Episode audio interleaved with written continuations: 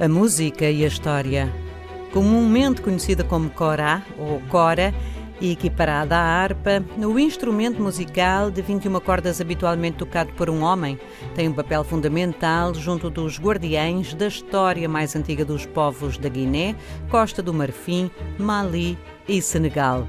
Serve de apoio à rememoração de grandes batalhas, mudanças climáticas, pragas Sob a influência do instrumento musical, o contador de histórias apresenta à Assembleia a história mais antiga do seu povo e os caminhos seguidos até às modernas formações políticas e sociais.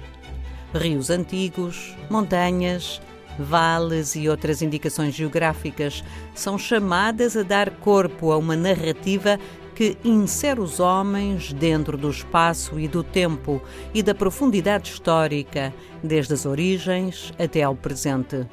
Genealogistas, especialistas da memória, historiadores usam a Corá para que a palavra se institua como uma totalidade que invoca a memória do grupo e junta para os presentes as razões que os organizam.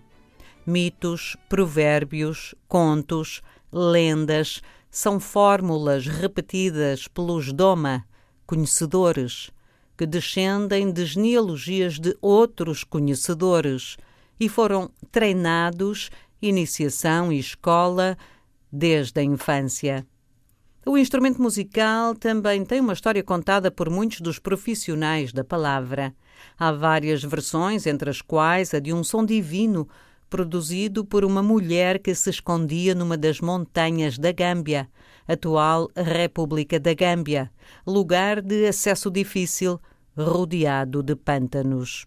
O som foi ouvido por um guerreiro da família Traoré, que rapidamente se organizou com os seus caçadores e conseguiu roubar o instrumento e confiá-lo aos gritos da família.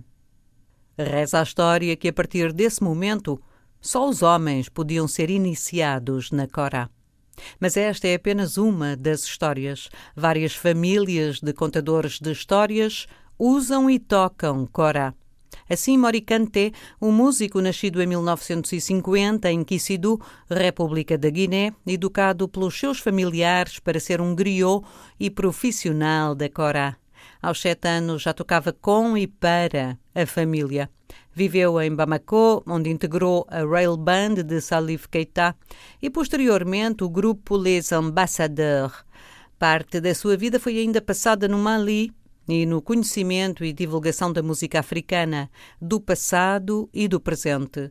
Não recusou o moderno, nem a criação de novos sons retirados dos instrumentos de corda, encarado por ele como um multi-instrumento capaz de reproduzir os sons do tambor, ou do piano.